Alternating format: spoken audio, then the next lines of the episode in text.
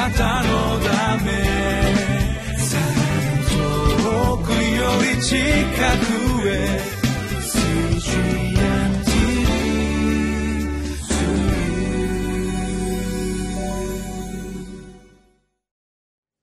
ハレルヤ皆さんお元気でしょうか？ホライズンコミュニティチャペルの塩島です。今日は2017年10月の21日になります。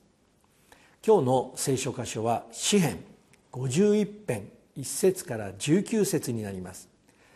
今日のタイトルは「神が求められる砕かれた霊の生贄です。今日もこの主の御言葉を身に耳を傾けてまいりましょう。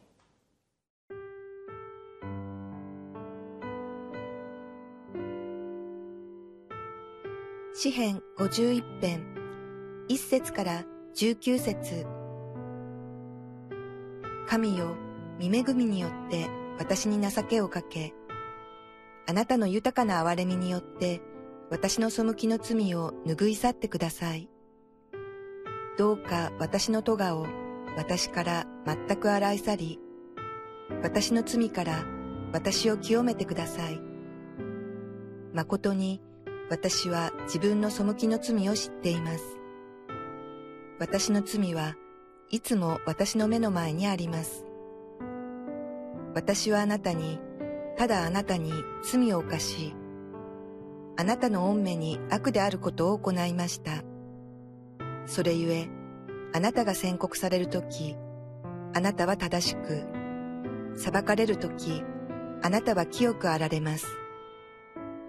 ああ、私は戸がある者として生まれ、罪ある者として母は私を身ごもりました。ああ、あなたは心の内の真実を喜ばれます。それゆえ、私の心の奥に知恵を教えてください。ヒソプを持って私の罪を除いて清めてください。そうすれば私は清くなりましょう。私を洗ってください。そうすれば、私は雪よりも白くなりましょう。私に楽しみと喜びを聞かせてください。そうすれば、あなたがお砕きになった骨が喜ぶことでしょう。三顔を私の罪から隠し、私の咎をことごとく拭い去ってください。神よ、私に清い心を作り、揺るがない霊を私のうちに新しくしてください。私をあなたの見前から投げ捨てず、あなたの精霊を私から取り去らないでください。あなたの救いの喜びを私に返し、喜んで仕える霊が私を支えますように。私は背く者たちにあなたの道を教えましょう。そうすれば罪人はあなたのもとに帰りましょう。神よ、私の救いの神よ、血の罪から私を救い出してください。そうすれば私の舌はあなたの義を高らかに歌うでしょう。主よ、私の唇を開いてください。そうすれば私の口はあなたの誉れを告げるでしょう。たとえ私が捧げても、誠にあなたは生贄を喜ばれません。全焼の生贄を望まれません。神への生贄は砕かれた霊、砕かれた悔いた心。神よ、あなたはそれを蔑まれません。どうかご恩寵により、シオンに慈しみを施し、エルサレムの城壁を築いてください。その時あなたは、全焼の生贄と全焼の捧げ物との義の生贄を喜ばれるでしょう。その時、オスの子牛があなたの祭壇に捧げられましょう。私たちは2日間にわたってダビデ王が賛美隊のリーダーとして立てたアサフの賛美を。詩篇の50編から学びました。この支援から私たちは賛美とは主に対する感謝の表れでありまたこの主を信じることにおいてこの主に対する感謝がなくてはならないものであるということを知りました。さて今日の聖書箇所である詩篇の51編はこの詩篇の50編を書いたアサフを賛美隊のリーダーとして立てたダビデが書いた詩篇です。詩篇の51編1節2節。神を見恵みによって私に情けをかけあなたの豊かな憐れみによって私の背きの罪を拭い去ってください。どうか私の咎を咎を私から全く洗い去り私の罪から私を清めてください。この賛美隊のリーダーであるアサフを立てたダビデがこの詩篇で書いた内容は神への賛美と感謝ではなく自分が犯した罪の告白とその許しでした。なぜならこの詩篇を書いたダビデはアサフが詩篇50編で書いた悪者つまり御言葉を後ろに投げ捨ててしまったものとなってしまったのです。そしてダビデを悪者にしてしまった罪とは会員でありまた殺人でした。その罪を預言者ナタンの言葉によってしたダビデは神の御恵みと憐れみによる許しを祈りました。それはそのナタンの言葉によってダビデには何が見えたからでしょうか。詩篇の51編の3節4節誠に私は自分の背きの罪を知っています。私の罪はいつも私の目の前にあります。私はあなたにただあなたに罪を犯しあなたの御目に悪であることを行いました。それあなたが宣告される時あなたは正しく裁かれる時あなたは清くあられます。私たちは自分の罪が示された時その自分の罪を認めるよりも言い訳の方を考えてしまうものです。アダムは主が食べてはいけないと言われた善悪の知識の木の実を食べた時主の御顔を避けて隠れてしまいました。主はその隠れたアダムに対してこのように語りかけました。創世紀の3章の9節10節。神である主は人に呼びかけ彼に仰せられた。あなたはどこにいるのか。彼は答えた。私は園であなたの声を聞きました。それで私は裸なので恐れて隠れました。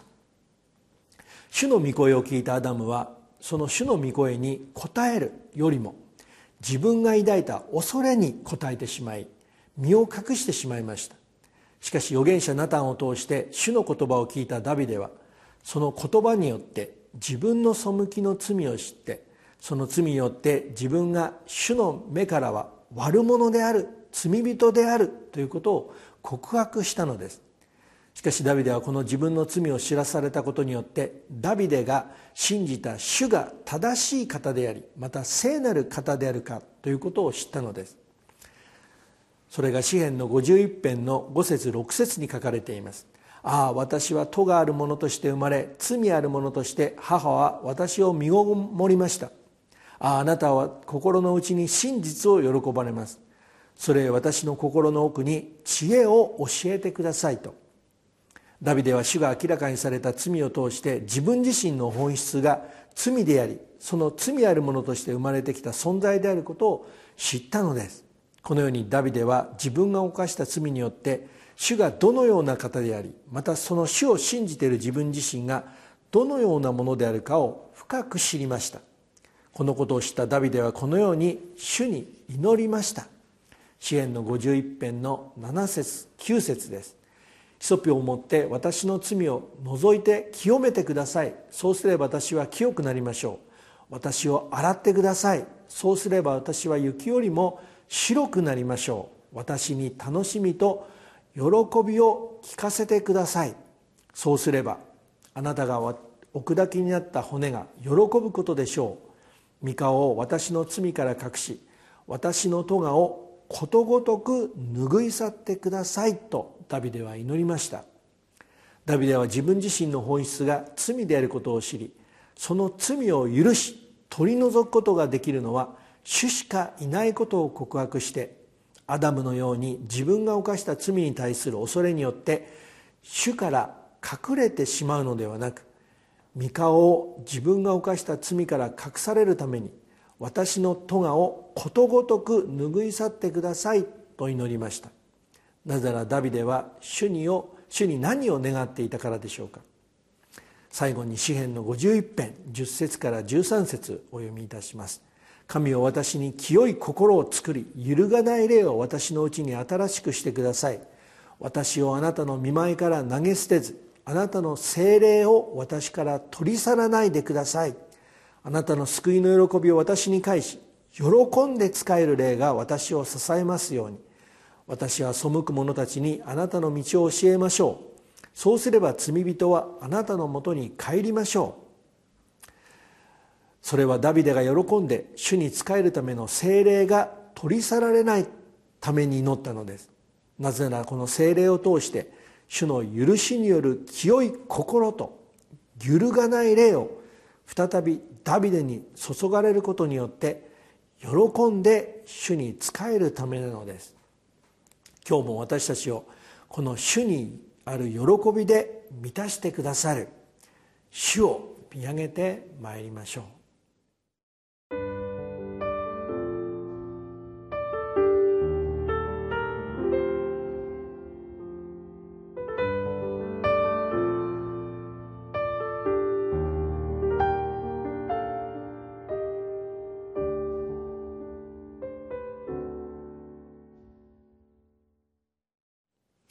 私たちはこのダビデが自分自身が犯した罪によって主がどのような方であり自分自身が主にとって何者であるかを知りその自分の罪を告白し許しを願いその許しによって自分自身が主に立ち返ることができることを願った祈りについて学んでいます。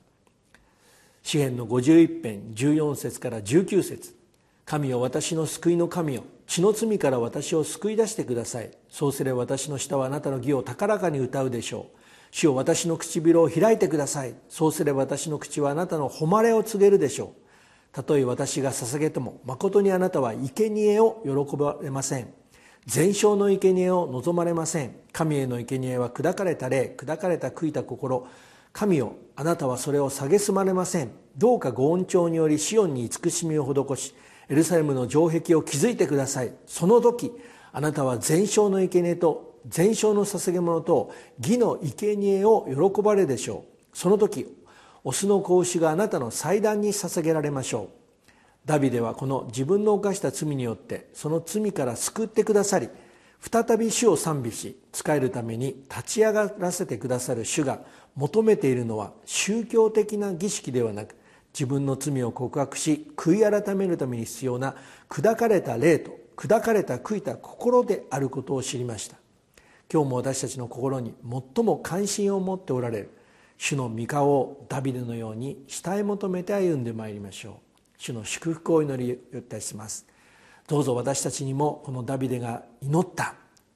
あなたの霊とあなたの心をお与えください。イエス・キリストの皆によってお一人お一人を祝福してお祈りをいたします。